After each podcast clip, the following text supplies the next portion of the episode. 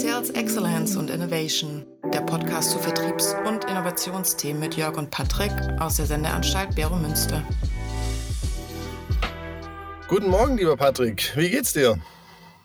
Guten Morgen, Jörg. Ja, wenn ich dich äh, höre, dann geht's immer gut. Danke. Das ist doch schön. Das freut mich sehr. Das kann ich auch nur das Kompliment zurückgeben. Eine weitere Podcast-Folge. Heute zum Thema ähm, Services. Also wenn man vom Produkt mehr stärker in den Servicebereich rübergeht in Firmen bin ich sehr gespannt, gerade auch aus der Perspektive, wenn es dann eben auch in neue Geschäftsmodelle oder Anpassung des Geschäftsmodells geht. Also das wird sicher wieder heute eine super spannende Folge. Ich starte auch gleich mal los ähm, mit dem Thema. Alle kennen ja wahrscheinlich Lagmann von 1995, ne, das große Buch Value Added Services, was ja, das ist spannend, seit 1995 hat keiner mehr über das Thema geschrieben noch geforscht. Also es ist auch ganz spannend, wie das Diffusion of Innovation, irgendwie gibt es so manche Themen, die auch auch wirklich relevant wären in der heutigen Zeit. Seit 1995, meine Studenten kommen immer zu mir, kann es das sein, dass es da wirklich nichts anderes gibt außer diesem einen Buch? Und es gibt wirklich zu jedem äh, ChatGPT und jedem sonstigen äh, irgendwie Social Media Ding 20 Bücher. Aber zu Value-Added Services, was ja im B2B-Verkauf nicht ganz äh, trivial ist, gibt es wirklich nur das Buch. Also wirklich spannend. Ja, aber es gehört da nicht auch diese ganze Idee der Leistungssysteme dazu, dass du neben deinem Kern äh, eben auch weitere Value-Added Services bringst? Wie würdest du das da einordnen? Ja, es ist eine unterschiedliche Perspektive. Die, die ähm, wie soll man sagen, die Marketing hat sich aufgeteilt in B2C und B2B. Und äh, der Lagmann kommt aus dieser B2C-Welt, der spricht sehr viel über Autohäuser und über wie, wie sinnvoll ist es, einen Kindergartenplatz im Autohaus einzurichten. Und diese Leistungssysteme kommen ja aus der B2B-Welt. Und das ist ja auch so was, dass diese beiden Forschungsperspektiven oder auch die Lehrstühle an den Universitäten haben sich ja da wirklich getrennt. Und äh, auch wenn ich irgendwo als Berater aufschlage, kommt ja immer, ja, das ist ja ein B2B-Case, ein B2C-Case. Also auch hier in der Praxis verstehe ich immer nicht, warum das so massiv getrennt wird, weil eigentlich ist es im, im Grundmechano relativ identisch. Ne? Ich finde das sehr, sehr spannend, ähm, weil diese Kategorisierung, man hat das so das Gefühl, das ist immer eine Religion. Ich darf gar nicht auf der anderen Seite grasen. Genau. Und im Innovationsbereich ist es so, dass eben, je nachdem, wo man Ideen klaut, kann man eben extrem gut äh, gucken, was im B2C läuft ja. und sich überlegen, ja, kann ich zum Beispiel Redu äh, Variantenreduktion mhm. machen? Mhm und dem Kunden das zum Beispiel über einen Kanal wie dem Web anbieten. Und äh, die Diskussion hatte ich jetzt die letzten zwei Tage, wo ich mit äh, großen deutschen äh, Familienunternehmen genau die Diskussion hatte. Wie viele Varianten brauche ich und könnte ich nicht reduzieren und könnte der Konfigurator das nicht einfach äh, wie im B2C-Bereich wieder reduzieren. Da ist viel mehr Überschneidung. Ja. Nee, und wie gesagt, auch in der, in der Forschung, da haben sich Lehrstühle aus, aus Gott weiß welchem Grund und die fangen dann auch an mit Fachbegriffen. Dann gibt es da nicht mehr Kundenbedürfnis, sondern so Kundenvorteil und dann sind die Begriffe komplett unterschiedlich und dann wird das auch unterschiedlich abgegrenzt und definiert. Am Schluss verwirrst ja auch nur die Leute, äh, anstatt dass man wirklich da äh, einheitlich vorgeht. Ne? Also da bin ich auch kein Fall. Also ich muss da immer lachen, also man hört da wieder, das ist äh, dann die deutschsprachige Forschung, die du ja. Und äh, da bin ich ja sowieso immer fasziniert von, ähm, ich habe die immer als die deutsche BWL immer als schwarzes Loch bezeichnet. Jeder weiß, dass es da irgendwie in der Welt das geben muss, ähm, aber nach außen in die restliche nicht deutschsprachige Welt scheint da noch nicht viel herausgedrungen zu nee. sein. Also sie saugt alles sozusagen von außen ja. auf, aber sie gibt nichts ab. Und das finde ich so erstaunlich, wie wenig Austausch wir eigentlich haben. Äh, zum Beispiel, was machen die Norweger, was machen die Türken in dem Bereich? Ähm, ja, und die schreiben nur mal auf Englisch. Und jetzt kommst du mir mit Begriffen, ähm, wo ich selbst als Deutschsprachiger erstmal so, aha, mhm, genau. komme. Aber gehen wir, gehen wir mal zu deinem äh, Lackmann wieder zurück. Genau. Was war seine Grundidee? Ja, seine Grundidee 1995 war halt die, dass er gemerkt hat, ähm, die Differenzierung wird schwieriger. Und wir sind so in der klassischen Welt, die 80er Jahre, muss man sehen, der hat das Ende der 80er Jahre entwickelt. Und da war ja noch das, was ja heute immer noch viele machen, ne? Äh, Flagge hoch, äh, Qualität auf jedes Produkt draufschreiben und dann wird es schon irgendwie verkauft. Und er hat halt gemerkt, dass das ganze Thema Services völlig unstrukturiert passiert. Das heißt, viele Firmen hatten Services, aber haben das gar nicht systematisiert. Zum einen ähm, hat er darauf hingewiesen, ihr müsst das perspektivisch sehen. Das heißt, was heute ein Service ist, der differenziert, wird es morgen nicht mehr sein. Also er hat versucht, so eine Systematik zwischen muss, kann und soll äh, Services aufzubauen, dass so eine Firma immer sich auch im Zeitablauf immer wieder überlegt, muss ich was Neues bringen? Äh, wo stehen eigentlich meine Services, auch hinsichtlich der Differenzierung? Und das Zweite, was er gebracht hat, war Passt es zu meinen Kompetenzen? Also mein Lieblingsbeispiel ist, es hat es am Autohaus gemacht, das Thema Kinderhort. Jobs to be done. Ja, ich komme mit meinem Auto, mit meinem Sohn meiner Tochter da an und dann muss ich da vielleicht eine Stunde warten. Wäre es ja toll, da gibt es einen Kinderhort. Aber irgendwie ist ja vielleicht die Assoziation, ich lasse mein, äh, mein Kind irgendwo in einem Umfeld, wo es Öl gibt und irgendwelche Sachen runterfallen, vielleicht dann doch nicht so ideal. Und der dritte Punkt, äh, den ich ganz spannend finde, äh, da hat er aber, sagen wir so, das ist jetzt nicht so sein Fokus gewesen, ist das Thema Anspruchsinflation, dass er darauf hingewiesen hat, dass Dinge, die wir halt in der Differenzierung machen, im Zeitablauf an Relevanz verlieren und dass der Kunde sich immer mehr daran gewöhnt und Firmen eigentlich viel dynamischer und perspektivischer denken sollten. Und das hat er aber nicht so ausgeführt. Er steht in einem seiner Modelle so an der Seite dran. Aber das ist sicher was, wo jetzt in anderen Modellen oder Büchern so explizit nicht erwähnt wird. Also das sind so aus meiner Sicht die drei Punkte. Gehen wir mal kurz zurück. Du hast diese Differenzierung nach äh, diesen drei Kategorien ja. gemacht.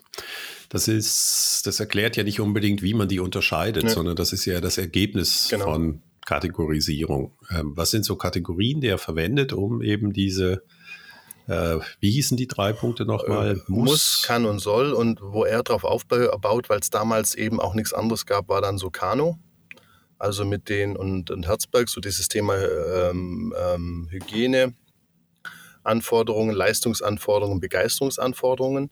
Und das ist natürlich auch das Problem an dem, an, an seinem Modell. Das hat damals echt noch super funktioniert, einfach weil Firmen teilweise gar keine Garantien hatten. Ne? Oder auch im Service gar keine Leute hatten, die da große Serviceleistungen erbracht haben. Das heißt, er konnte wirklich noch begeistern. Und ich sage halt heute in der heutigen Zeit, dieser Kanu, der ist ja auch von 1978 oder sonst wo. Kannst du auch ihn noch mal kurz einführen? Den Kanu noch mal einführen, okay. Also, ja, wir haben ihn noch nie erwähnt. Noch nie also erwähnt. Ich kann ihn nicht. Den Kanu noch nicht. Also japanischer Wissenschaftler, ne, man sieht Ausland und er ist so, ähm, sagen wir so, er hat auf Maslow aufgebaut. Also er kam zu dem Ergebnis, Maslow ja so in den äh, Ende 50er Jahre, mit der Bedürfnishierarchie. Und damit haben ja die Leute vor allem in der Kommunikation gearbeitet und auch in der Produktentwicklung.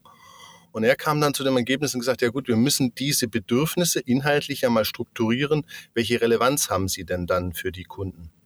Und er dann auch so in den 60er, 70er Jahren hat dann festgestellt, okay, das sind ja noch Produkte, wir müssen uns ja eine Zeit vorstellen, wo du einen Fernseher hergestellt hast, der nach zwei Jahren kaputt war. Und ne, da gab es auch in den einzelnen Regionen vielleicht gar keinen Serviceanbieter. Also wir reden von einer Zeit, wo ja viele Produkte und vor allem auch die, die Serviceketten, also die, die Dienstleistungen dahinter noch nicht so richtig funktioniert haben. Und da hat er gesagt, okay, es gibt Sachen, die sind Basis, wenn ich die nicht weiterentwickle, dann bringt es nichts. Also zum Beispiel bei einem Fernseher die Schrauben, die da drin sind, wenn ich da eine bessere Schraube reindrehe, das nimmt der Kunde gar nicht wahr, das bringt mir nichts. Dann gibt es Leistungsfaktoren, wie zum Beispiel ähm, die Bildqualität, ähm, wie schnell geht der an, äh, die Größe vom Display. Und es gibt Begeisterungsfaktoren, jetzt auf die heutige Zeit äh, übertragen. Wenn ich da zum Beispiel jetzt mein Netflix mit drin habe oder noch eine Kamera, wo ich dann irgendwo Videochats direkt vorm Fernseher mit der Familie in der Welt machen kann, was die Leute begeistert. Und das Tolle an dem Modell ist diese Systematisierung und dass es halt damals diese Begeisterung gab. Also es gab ja damals wirklich Produkte, die auf den Markt kommen, die wirklich eine große Zahl extrem begeistert hat, was heute immer schwieriger wird, weil A, die Segmente kleiner werden. Ne, also es wird durch die Individualisierung hast du gar nicht mehr so groß. Und das Thema Begeisterung ist halt auch vom Wort her, es ist ein englisches, dieses Wow. Ne? Ähm, das wird im Deutschen auch nicht immer so richtig verstanden, weil wir gehen immer von Begeisterung so, wir springen durch den Wald und freuen uns tierisch. Was er ja mehr meint, ist auch wieder so hinsichtlich Differenzierung, dass es so ein Faktor ist, der wirklich nochmal unerwartet ist. Also gar nicht, dass er jetzt so Riesenfreude auslöst, sondern so was Unerwartetes, was so ums Eck kommt, was dann den Kaufentscheid beeinflusst. Ich finde das schön, weil ich nenne das immer der mit dem Aha-Effekt. Genau. Weil eigentlich möchte ich auch nicht mehr begeistert äh, haben, sondern ich würde einfach, weil ich bin ganz einfacher Kunde, der sehr schwer zu befriedigen ist, in dem Sinne, das macht mein Leben einfacher. Mhm. Und äh, deswegen fand ich den Begriff auch Anspruchsinflation so spannend. Mhm. Ähm, bist du ja sicher, dass Kunden immer mehr wollen? Ist das wirklich das Thema? Nee, es ist nicht das Thema des immer mehr Wollens. Es ist das Thema, ähm, jetzt wieder aus, aus der Verkaufsperspektive, dass wenn du, sag mal, fünf Jahre lang an einem Gerät jetzt irgendwas auslobst, was sich differenziert, dass das dann einfach nach einer gewissen Zeit vorbei ist. Und dass du heute viel dynamischer denken musst, auch im Verkauf, in der Kommunikation. Und wir haben auf der einen Seite das Brandmanagement, das ja immer sagt, immer gleiche Botschaft, immer gleiche Sachen, also Rivella, der Durstlöscher der Schweiz, ne? also immer das Gleiche über 30 Jahre. Und das Anspruchsinflation sehe ich jetzt weniger auf den Produktfeatures oder auf den Services, sondern mehr auf dem Thema, ich muss doch immer wieder mal was Neues bringen, um mich dann wieder zu differenzieren. Und diesen Spagat hinzubekommen, ist natürlich äh, extrem schwierig. Aber wenn wir jetzt wieder. Ja. Aber, komm, äh, aber kommt diese Anspruchsinflation wirklich vom Kunden her, dass der immer so viel Vielfalt möchte? Oder ist es eben, wie du es beschrieben hast, äh, sehr stark aus einer Firma herausgetrieben, wo der neue Marketingmanager äh, unbedingt noch was Neues machen will? Irgendwann fragst du dich doch, sind die Windeln nicht irgendwie auch mal fertig entwickelt? Oder jedes Jahr bringt er etwas, wo ich mir auch letztes Jahr schon die Frage stellen konnte, warum habt ihr das noch nicht? Mhm. Ja, also mir scheint so, diese Produktvielfalt, also es war auch, äh, die letzten Tage war auch äh, ein großer äh, weiterer deutsche Firma, neben Holzverarbeitungsmaschinen war einer, der noch äh, andere Produkte machte, die sowohl im B2B als auch B2C ist und die dann in Farben unterscheidet. Und bei denen frage ich mich immer, wie viele Produkte müsst ihr eigentlich anbieten? Ja, weil wenn man dann auf die Webseite geht, sieht man als Kunde ja überhaupt keinen Unterschied mhm. mehr. Nee, deshalb. Und das beginnt ja. dann auch schon, dass äh, Produktnamen erfunden werden. Ähm, als Endkunde, und da sind die sich eigentlich auch einig, als Endkunde brauche ich diese Produktvielfalt gar nicht, weil wir nicht mal die Differenzierung sehen. Aber sie sagen häufig, ja, der Handel will dann eben wieder neue Varianten haben, damit die die pushen genau. können. Und ich bin mir nicht sicher, ob wir da nicht allmählich eine Riesendiskrepanz haben zwischen dem, was der Kunde wirklich möchte und dem, was der Handel glaubt, wieder in Aktionen verkaufen zu können. Das mag, beim 911er funktionieren. Das ist ja auch dieses absurde Gerät, äh, wo jedes Jahr irgendwie der Hubraum ein wenig vergrößert, verkleinert, 3 PS mehr ist und dann kommt irgendeine RS-Variante raus. Das ist für einen Fanclub, der das, der Porsche sammelt, ja doch interessant, aber ist das dann wirklich für irgendein ähm, Gartengerät in gelber Farbe irgendwie von, von Relevanz. Ja, aber das, das. Überfordern wir nicht eigentlich, also ich finde schön, dass, dass unsere Diskussion jetzt so ein bisschen abschweift, aber es geht ja immer um Value-Added Services. Wie viele brauche ich und kann auch weniger und davon die richtigen nicht eigentlich spannend sein? Weil diese Anspruchsinflation, ich bin mir nicht sicher, ob die wirklich nicht eher eine Feature-Inflation ist durch die Firmen. Absolut. Also da ist ja auf 3 Plus äh, mein Restaurant-Tester, wie hieß er? Ähm, Buhmann, der Restauranttester, ne? wenn der ist ja irgendwo hier aufs Land gefahren, in Restaurants rein und was hast du dann an den Speisekarten? Also von Ritz Casimir über irgendwelche Thai-Gerichte, Pizza und hinten raus gab es noch eine Bratwurst. Ne? Und der größte Fehler bei allen Restaurants, die nicht laufen, ist, dass die Speisekarte zu groß ist. Und warum machen die eine große Speisekarte? Weil sie natürlich sagen, irgendwer kauft schon irgendwas. Ne? Äh, aber das ist natürlich dann die Qualität oder die Differenzierung in, diesen Produkten geht dann oftmals runter. Entweder weil es nicht gut ist oder auch in der Wahrnehmung. Also da bin ich absolut bei dir. Aber das, sind jetzt mehrere Punkte, die du vermischt. Also einmal die Variantenvielfalt aus dem Händlersicht.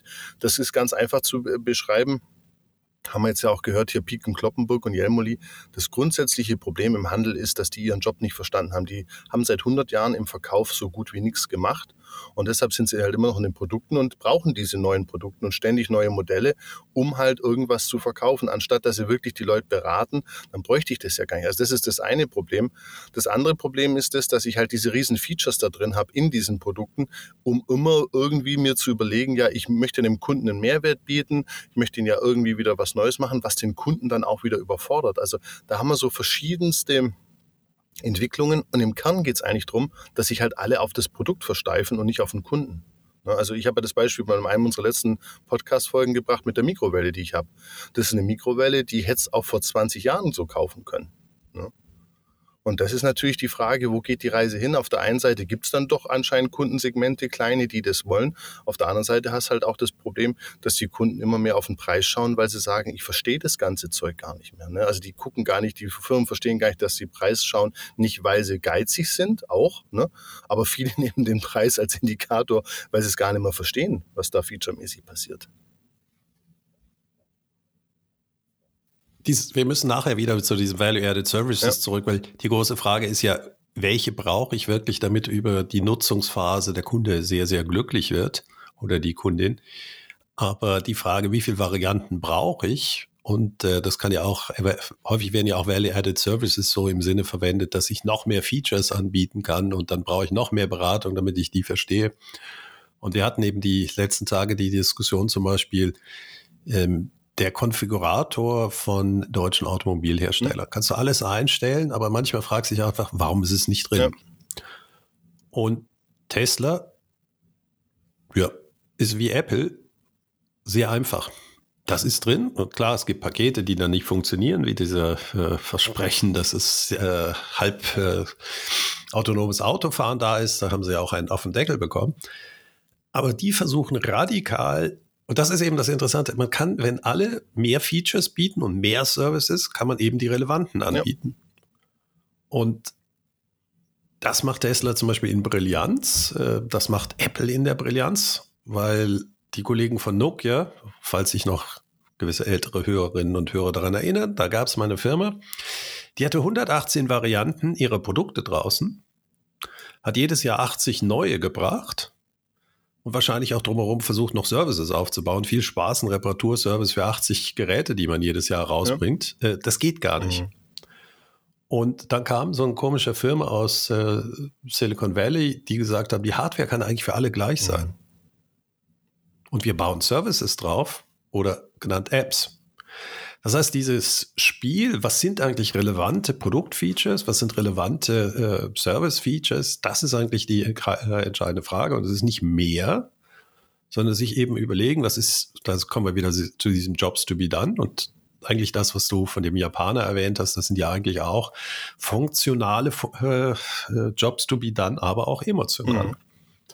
Und da nämlich sich dann wieder zu überlegen, aus der Kundensicht heraus, was braucht er oder sie, damit sein Job oder ihr Job am besten gelöst mhm. ist. Und ich bin mir da nicht sicher, ob wir mehr brauchen, sondern die richtigen. Nee, da bin ich ja bei dir. Also ich, ich sehe den, also ich wollte jetzt gar nicht so weit, aber wenn wir da schon sind, ich habe den Kano, für mich, den nutze ich auch nicht mehr, sondern ich gehe da aufs Blue Ocean Modell. Ich finde den gut, ja. aber, aber. Ja, ich nicht so, weil. Eben die, die Frage, äh, muss ich immer mehr für alle haben oder kann ich fokussierter sein? Natürlich vielleicht gewisse Leute nicht ansprechen, aber es gibt diesen Begriff Tyranny of mhm. Choice, mhm. die Tyrannie der Auswahl. Mhm. Und es ist normal äh, in der Forschung relativ klar, dass ab sieben Stück Menschen überfordert genau. sind. Consumer Confusion. Warum machen wir hunderte Hosen? Genau. Nee, das sehe ich genau gleich. Also das ist ja auch in der, in der, in der Psychologie oder in der, in der Sozialforschung ist es ja äh, Consumer Confusion, das, das, das andere Stichwort da dazu. Da bin ich absolut bei dir. Ähm, wo wo mir es darum geht, ist heute, was ich halt immer sehe, ist das Thema Kundenwert und dann auch so differenziere ich mich damit, weil was beim Kano so ein bisschen das Problem ist, er hat oben dann die Kundenzufriedenheit.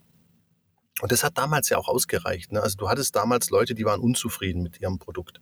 Schlicht, weil die Qualität echt noch nicht gepasst hat. Ne? Du hast, ich weiß das noch, als ich ein Kind war, meine Eltern haben irgendwas gekauft und dann ist es wirklich nach zwei Tagen in die Luft gegangen. Ne?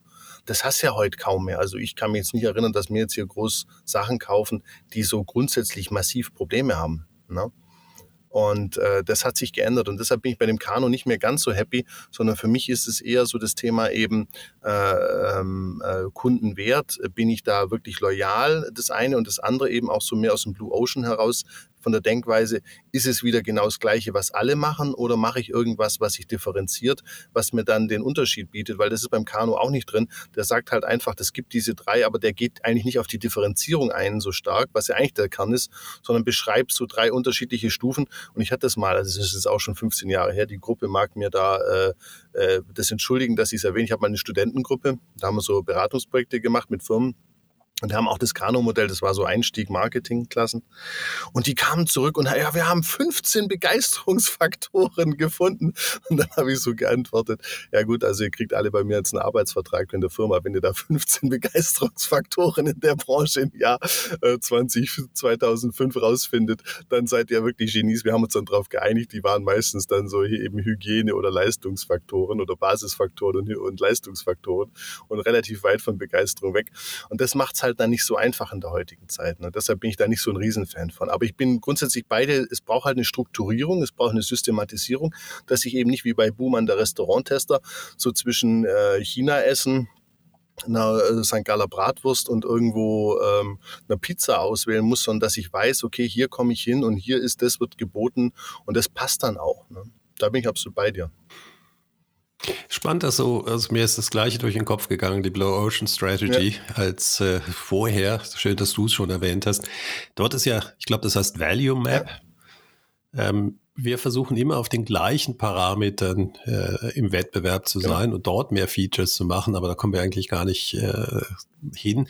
Und die machen ja genau diese Matrix, sich zu überlegen, was kann ich weglassen? Genau. Was kann ich reduzieren?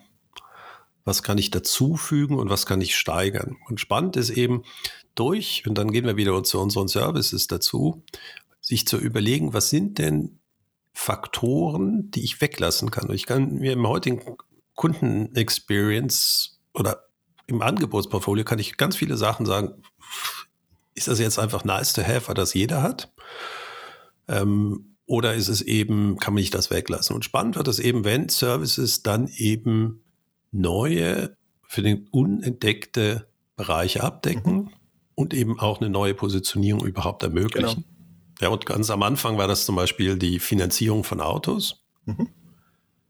Ähm, das war einer der großen Innovationen in der Automobilbranche. Und heute ist es eigentlich ja ein Teil des Ganzen. Und die Autofirmen merken eigentlich gar nicht, dass sie gar nicht mehr ihre Autos gegen Cash verkaufen. Das wissen sie schon alle. Aber ich glaube, gewisse Marken haben heute über 50 Prozent äh, ihres Umsatzes finanzieren sie selber. Das heißt, das, was mal als Value-Added Service angeboten wurde, ist eigentlich heute Kerngeschäft genau. geworden. Aber da muss man sich auch klar sein, man ist eine Bank mhm. und eigentlich hat keiner Kunde mehr das Geld für sein Produkt, sondern man muss es ihm auch vorlegen. Das ist so wie ein Drogenhändler, der alle auf vorfinanziert. Das geht nur so lange, bis eben ein Bankenrun ja. kommt. Ja, also das heißt auch, ich komme ja aus dem Geschäftsmodell denken, das heißt auch dort muss man aufpassen, dass man plötzlich sein Kerngeschäft, nämlich Autos, macht man eigentlich nur noch erfolgreich, wenn man ein guter Kreditgeber ist. Ja, und die Marge kommt aus den... Ist man wirklich, wirklich, ja. ist man dann wirklich noch gut in seinem Kerngeschäft? Natürlich ist das Hölle wichtig. Ich meine, wir kennen alle die äh, Autobanken, die drumherum sind. Äh, GE hatte so ein Thema. GE war ja dieser große Erfinder von der Finanzierungsseite mit äh, GE Capital. Das war ja einer der großen Value-Added Services, die drumherum ja. ist, weil Länder brauchen ja nicht äh, Kohlekraftwerke damals oder andere Kraftwerke, sondern die brauchten ein finanziertes Kraftwerk. Mhm. Das Problem ist, war einfach, irgendwann wurden GE-Kraftwerke nur noch gekauft, weil sie finanziert waren, aber nicht, weil sie irgendwie gut mhm. waren. Und da, das ist natürlich auch, wenn man sich dann vom Kern her äh, wegentwickelt, ähm, eben, äh, auf der anderen Seite ist es absolut perfekt, dass es GE gemacht hat. Aber sie haben eben ihr Geschäftsmodell ja nicht geändert. Sie haben es eigentlich nur finanziert. Die Kraftwerke haben sich aber eigentlich nicht überlegt, dass sie ja auch diese Kraftwerke eigentlich betreiben müssten. Mhm weil dann kämen sie nämlich auf die Idee, die auch über die komplette Laufzeit wirklich gut zu mhm. machen. Mhm. Ja, weil ich, das, das, der Value-Added Service ist ja dann gut, wenn er als Gesamtpaket dem Kunden eine ganz andere Value Proposition mhm. bietet. Mhm. Und auch die Firma wiederum motiviert, in die Entwicklung des Kernes eigentlich weiterzuentwickeln. Mhm. Und das ist faszinierend. Das Gleiche passiert heute mit Flugzeugmotoren, aber die werden eben nicht finanziert, sondern sie werden als mit dem Ertragsmodell Power by the Hour verkauft. Genau. Und das ist eben, führt eben dazu, dass der Kunde genau das bekommt, was er will, nämlich Leistung in der Minute, wo er selber Geld verdient, sprich, wenn die Flugzeuge oben sind. Und gleichzeitig ist ein Riesenanreiz in, beim Kunden oder beim, beim Lieferanten, diese Triebwerke extrem stabil zu bauen. Mhm. Ja, weil sie verdienen ja nur Geld, wenn es funktioniert genau. und nicht eben, wenn sie kaputt mhm. gehen. Ja, natürlich, weil plötzlich wird nicht dieser Value-Added Service etwas, wo der Kunde Geld für zahlen muss. Ja, und man verdient ja sehr viel Geld an schlechten Produkten, wenn man einen Service drumherum macht, sondern der Service wird in das Kernprodukt integriert, mhm. ein ganz anderes Ertragsmodell drüber gestülpt. Und dann habe ich eben Anreize, dass ich eben vielleicht mein ganzes Service Produktangebot komplett anders strukturiere. Genau, das ist ja die Idee. Und das wollte ich ja heute auch nochmal mit dir eben besprechen, dass wie gehen wir damit um, wenn wir jetzt wirklich von Anfang an, du bist ja da auch äh, mehr als äh, involviert oder so, gibt es mich zwei Sachen. Entweder als Start-up, ne, also ich habe ein Produkt, da müssen wir klar unterscheiden zwischen Produkt und deine, was ist deine Erfahrung? Baue ich dann die Services gleich dazu? Empfiehlst du das oder sagst du immer, fokussiert euch mal, wenn ihr jetzt dieses Geschäftsmodell äh, Map, das Business Model Canvas äh, ausfüllt aufs Produkt oder sagst du gleich, denkt auch die Services? Und wie es ist, gibt es einen Unterschied zu bestehenden Firmen, die dann ihr Geschäftsmodell ändern? Weil die kommen ja vielleicht eher doch über den Service-Gedanken auf den. Wie, wie sind so deine Erfahrungen damit? Ich habe ja immer Mühe, überhaupt zu unterscheiden, was ist ein Produkt, was ist ein Service. Ja. Deswegen steht ja in meiner Canvas immer Angebot. Ja. Weil der Kunde kauft ein Angebot und wenn du mir jetzt mal erklärst, was ein Service ist, dann können wir vielleicht weitergehen. Wie definierst du überhaupt einen Service? Oh, fangen wir ganz klassisch. Erfahrungs-, Vertrauens- und äh, was ist die dritte Dimension? Mein Gott, bist du noch akademisch. Ja, Geh weiter. Ja. es gibt halt doch auch Menschen wie mich, die keine Freizeit haben. Nee, ich, mir, mir machen die Bücher Spaß und äh, das ist schon, äh, das, da, da, leiden viele drunter, nicht nur du. Alles gut. Nee, äh, für mich ist einfach die Trennung zwischen Produkt und, und Services, für mich ist äh, jetzt mal salopp gesprochen, einfach der Service dieses frei definierbare, flexible Teil des Angebots und das Produkt ist immer das für mich der Teil, wo halt in einer ähm, standardisierten Herstellungsverfahren relativ unflexibel ist. Also so teile ich das jetzt immer für mich ein bisschen auf. Wow, ich habe ja immer gedacht, Service wäre gleich Dienstleistung und Dienstleistung habe ich früher immer versucht zu erklären, das ist ein nicht äh, das kann ich nicht lagern, genau. das kann ich nicht, äh, das müssen Menschen meistens produzieren und wenn es nicht abgerufen ist, verfällt es sozusagen, also die Kostenseite. Genau. Und jetzt sagst du eigentlich zwischen standardisierbar und der Individualteil. Ja. Wie, wie kommt man da drauf, da kommt man, dass man plötzlich weggeht von dem, was Dienstleistung früher war? Wir reden ja immer noch von Dienstleistungsbranche. Ja, ja das ist, also nochmal, ich, ich, ich, ich finde ja die Definition, das habe ich ja gefangen, da, da kommt das Erfahrungs- und Vertrauensgut. Das ist ja die Grundlage von dem, was du gesagt hast, eben dieses ist immateriell nicht lagerbar. Das sind ja dann die Ergebnisse aus dieser Definition heraus. Für mich ist es wieder, ich, ich gucke da immer so ein bisschen aus der Verkaufsperspektive drauf und die gibt es ja eigentlich nicht in der Wissenschaft. Deshalb komme ich da immer mit ein bisschen anderen äh, Perspektiven oder wenn man sich mal vom Verkauf anschaut, wir hatten ja beim letzten Mal das Thema Co-Creation. Ich bin dann im Co-Creation oder mir macht dann Co-Creation Spaß und das sehe ich ja, wo wird es eingesetzt? Bei Softwarefirmen, bei IT-Firmen, bei Dienstleistungsfirmen, die ihr Angebot relativ einfach verändern können. Und dann können die mit dem Kunden entwickeln. Wenn ich jetzt irgendwelche Schrauben herstelle, dann kann ich zwar auch Co-Creation mit dem Kunden machen, aber da muss ich ja anfangen. Also, kann ich die Produktionsanlage umstellen? Kann ich mehr Material, weniger Material? Was bedeutet das in der Logistik? Also das kann ich schon auch alles machen, ist aber für mich deutlich schwieriger, als wenn ich jetzt einfach sage, gut, jetzt mache ich halt die App mit drei roten Buttons und, und, und den Prozess ein bisschen anders. Da bin ich ja viel, viel flexibler und deshalb gucke ich jetzt mit meiner eigenen zugegebener aus der Hose äh, geschossenen, äh, äh, aus der Hüfte geschossenen Definition, die man mir verzeihen mag, ein bisschen immer aus dem Verkaufsperspektive, bin ich da flexibel oder bin ich es nicht? Und das ja, ich finde das eine sehr schöne, ähm, schöne Definition. Ähm, als erstes stimme ich dir überein, dieser klassische Dienstleistungsansatz, dass er nicht lagerbar ist, äh, sollten wir mal über Bord ja. werfen. Weil das ist natürlich richtig für den Banker. Wenn er keine Beratung macht, dann äh, kann er nicht gelagert ja. werden. Ähm, ja, das merken wir bei der großen Schweizer Bank zurzeit. Ja. Das, was das Problem ist, wenn man einfach keine Kunden hat und die laufen weiter. Ich, selbst eine Schrauben bin ich mir da gar nicht, nicht so sicher. Weil wenn wir die Jobs so wie dann eben äh, sehen, dann sehen wir Teile, die eben die Schraube als physisches Produkt mhm. abdeckt. Und andere Teile sind zum Beispiel der Planungsprozess, wie ich etwas befestigen mhm. möchte.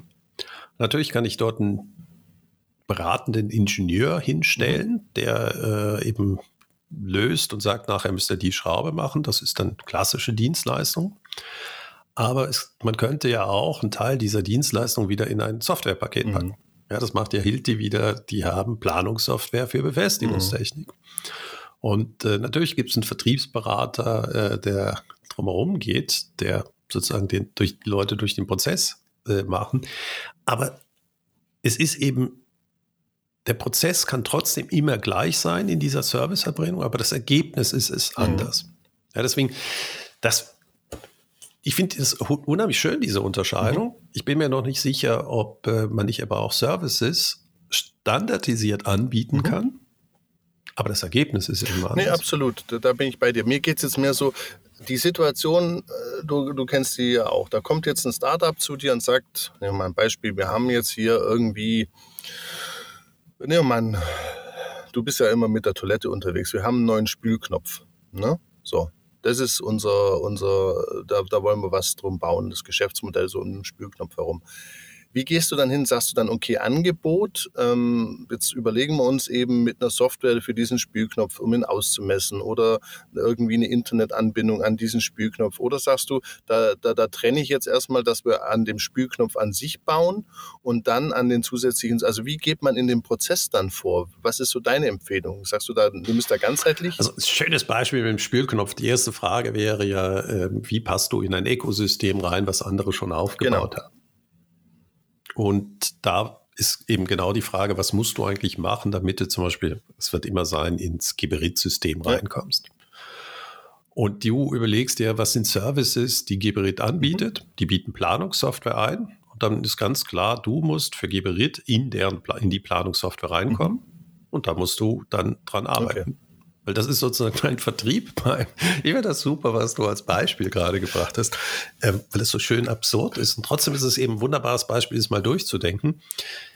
Diese Toilettenknöpfe oder Drückknöpfe, die sind, müssen in das Ökosystem reinpassen. Das heißt, die Lieferkette und so weiter, das äh, wird er alles nicht diese Person oder dieser Gründer äh, können, ja. sondern er muss eben sich in ein Ökosystem reinbringen. Das heißt, sein Vertrieb besteht darin, Partnerschaften zu mhm. machen mit Geberit, ähm, in die Software reinzukommen, der, dass äh, die Sanitärinstallateure geschult werden, wenn das jetzt ein besonders aufwendiger Knopf wäre. Ja. Und dann muss diese dieses Unternehmen sich natürlich überlegen, ja, wie entsteht aber auch Pull im mhm. Markt. Ja, es kann natürlich sein, dass Geberit äh, so, so, eine Marge an dem Knopf verdient, dass sie automatisch äh, das machen. Mhm. Aber da merkt man auch, das ist ein mehrstufiger Vertrieb, weil Geberit hat ja wieder Großhändler, Großhändler haben das. Ja. Und dann ist die Frage, ja, wie erfährt der Endkunde und muss ich einen Pull mhm. generieren mhm. über das ganze System? Ähm, das heißt, ich würde Endkonsumentenmarketing mhm. Und Vertrieb eben auf der Stufe ähm, Ökosystem mhm. und würde Services eben für dieses Ökosystem anbieten mhm. müssen. Ja, also wie baue ich eine Logistik auf, dass eben dieses System in dem Just-in-Time-System der Kollegen äh, Geberit reinfließen okay. würde. Aber wenn ich dich hier bin. Ja, und das, das du, du, du merkst, ich, ich, hab, ich tue mich extrem schwer, überhaupt das Angebot so zu definieren, dass ich nicht automatisch in Services denke, ja. ähm, weil sonst das Produkt kauft sonst keiner. Nee, da, da, bin ich absolut bei dir. Ich, deshalb wollte ich es nochmal diskutieren. Aber das heißt ja auch in der Konsequenz, dass du praktisch wirklich immer den Angebot, also den Offering-Begriff nimmst und dann eigentlich nicht unterscheidest, sondern immer wieder guckst, was ja auch Sinn macht. Also ich möchte das gar nicht äh, in Frage stellen. Die Frage ist nur, können das die Leute so gut? Macht es nicht vielleicht auch Sinn, dass man denen sagt, so jetzt diskutieren wir mal wirklich um den Knopf? Also wie ist der aus Plastik, ist der aus Metall? Und jetzt diskutieren wir über die ganzen Services drum. Also so vom, vom Ablauf in den Workshops oder in dem Prozess. Können das die Leute, ist das wirklich, ich habe da manchmal die, das Gefühl, die verzetteln sich dann halt. Also dann steht da wieder, das sind wir wieder beim Thema Hamster, da stehen da unendlich viele Ideen und das, das ist mehr so die Strukturierung dahinter. Du hast absolut recht. Ähm, das Produktdesign aber ist ja sowieso eine eigene Disziplin, die du jetzt bitte nicht in einem Geschäftsmodell-Workshop ja. machst. Äh, es heißt nun mal Geschäftsmodell und nicht äh, Produktdesign. Ja. Das ist hm. vielleicht der entscheidende Punkt, dass du natürlich, also daran scheitern aber die wenigsten okay. Leute an dem Produktdesign, weil das ist ja, wo sie, wo sie ihren Kern haben. Nee, mir geht es nicht ähm, um Scheitern Produktdesign. Mir geht es darum, dass, dass die, die Sachen hängen ja teilweise zusammen. Also du hast ja einen Knopf vielleicht, der ans Internet angebunden ist. Du hast einen Knopf, der vielleicht äh, besondere Materialarten hat oder verschiedene Varianten. Mir geht es einfach darum, in der Komplexität, also wenn du mit, mit, mit Menschen sprichst oder auch in, in deinem Prozess, hast du die Erfahrung, die gehen da mit? Das ist immer, das sollte man. Also ich bin ja auch der Fan vom ganzheitlichen Denken. Ich sehe halt, ich nehme halt nur manchmal die Einzelmodelle, um es einfach wieder ein bisschen klarer, fokussierter, detaillierter zu machen an der Stelle, um dann wirklich auch vielleicht auf bessere Lösungen zu kommen, dass es einfach nicht so, so eine Übersicht ist. Das ist so die Frage dahinter. Ja, absolut, weil einer der Hauptthemen ist, dass Leute gerade auf Geschäftsmodellsicht oder wenn sie so die Canvas als äh, Gemälde verwenden, extrem oberflächlich ja, werden. Eben. Aber die richtigen Unternehmer, das merkt man einfach unter Unternehmerinnen, die sind sehr konkret. Die sagen, ich mache das, das, das, damit morgen das passiert. Mhm. Und eben, a tool or a fool with a tool is still a fool. A fool. Ja, okay. ja, das heißt also, ich habe jetzt einen, einen, ganz tollen äh, jungen äh, Unternehmer bei mir im neuen Büro.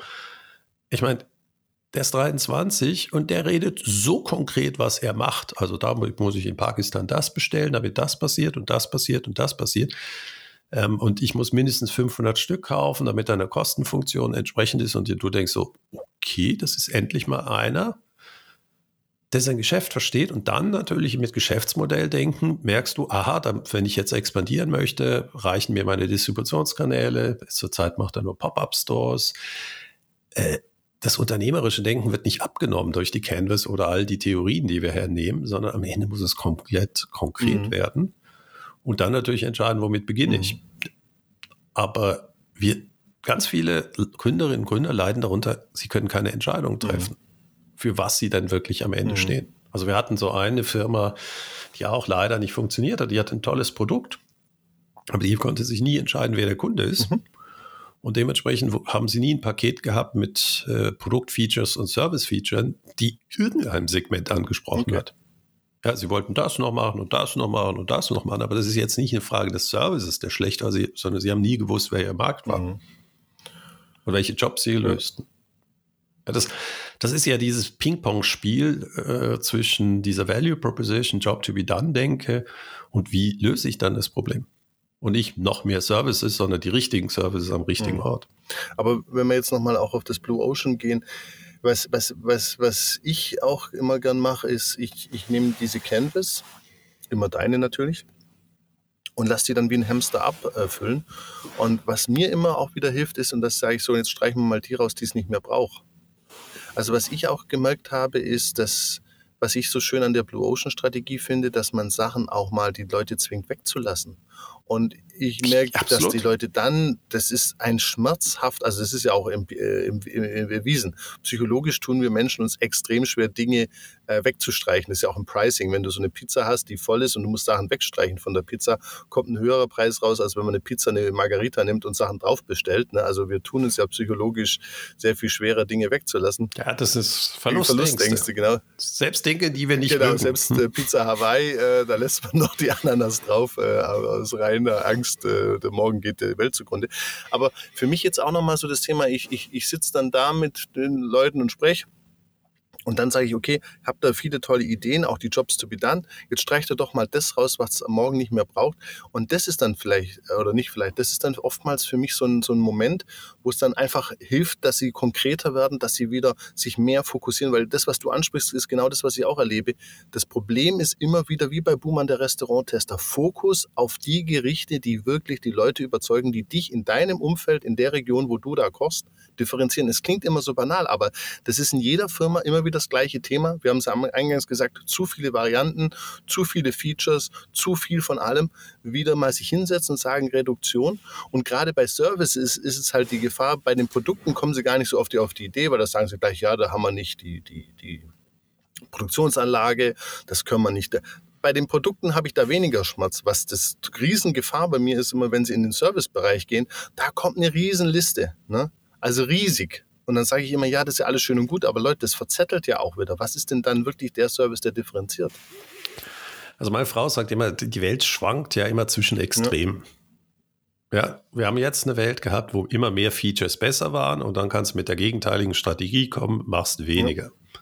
Und die Differenzierung oder die Variantenvielfalt zum Beispiel über Software. Apple, Tesla, werden ganz vieles in der Richtung sehen. Irgendwann haben wir dann aber auch keinen Bock mehr, dass alle Tesla gleich aussehen. Mhm. Und dann kommt wieder Variantenvielfalt. Ja. Und gerade Blue Ocean Strategy, da gibt es ja das schöne Beispiel mit Wein. Mhm.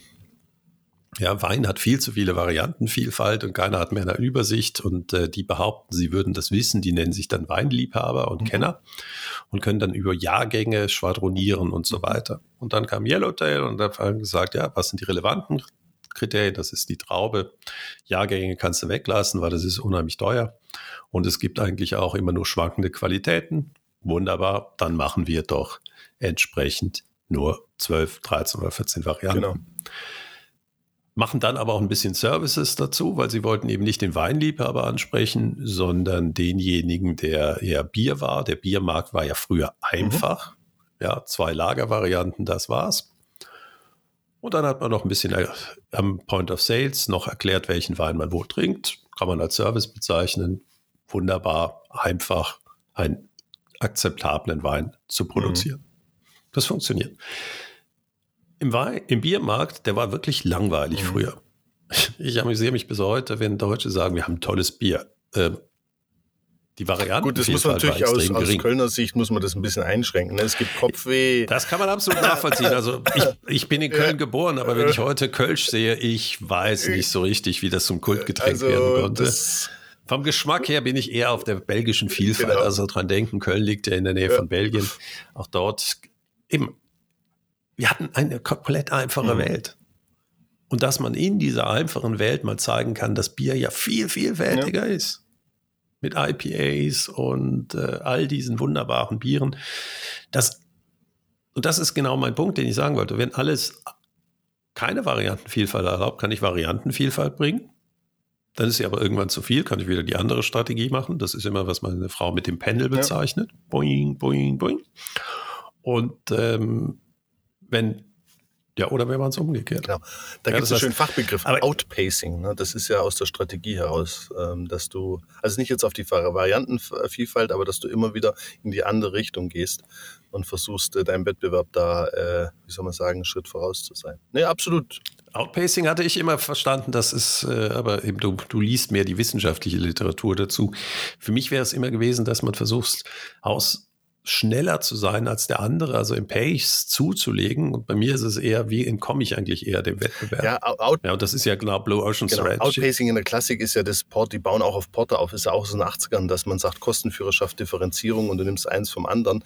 Äh, ich habe das jetzt auch ein bisschen sehr grob schlechtig da drauf geknallt, aber die Idee ist halt, dass du immer vom anderen wieder nimmst, also dass du halt immer wieder, du kannst nicht so in einer Richtung bleiben oder in der anderen, so wie es der Porter noch sagt, hey, Kostenführerschaft oder Differenzierung, sondern dass man heute, das ist ist ja so Sarat-Sachen verbinden muss. Und das geht ja auch eben, dass ich mal Features hochfahre, dass ich Features wieder runterfahre. Also dass man nicht mehr so in einer Denke über die Zeit äh, die, die Differenzierung schafft. Das ist ja so ein bisschen der Grundgedanke dahinter. Und ja. Ich, ich glaube, wir sind für heute jetzt äh, am Ende eigentlich überhaupt Geistig, nicht, sondern wir könnten du? das jetzt noch Stunden. Nein, wir könnten das. Das Problem ist, wir haben mal mit Value-Added Services ja. angefangen. Und haben uns dann bis zu Köln hochgearbeitet. Ich finde, das ist ein sehr guter. Ja, genau. Und, äh, genau, also eben, ich hoffe nicht, dass meine Kölner Freunde das ja. noch hören. Ich habe am Anfang gedacht, das gibt gar nicht so viel her. Und jetzt sind wir in ganz andere Bereiche und ich glaube, da brauchen wir noch eine zweite ja, Session absolut. zu. Ähm, aber sonst überfordern wir uns, glaube ich, auch.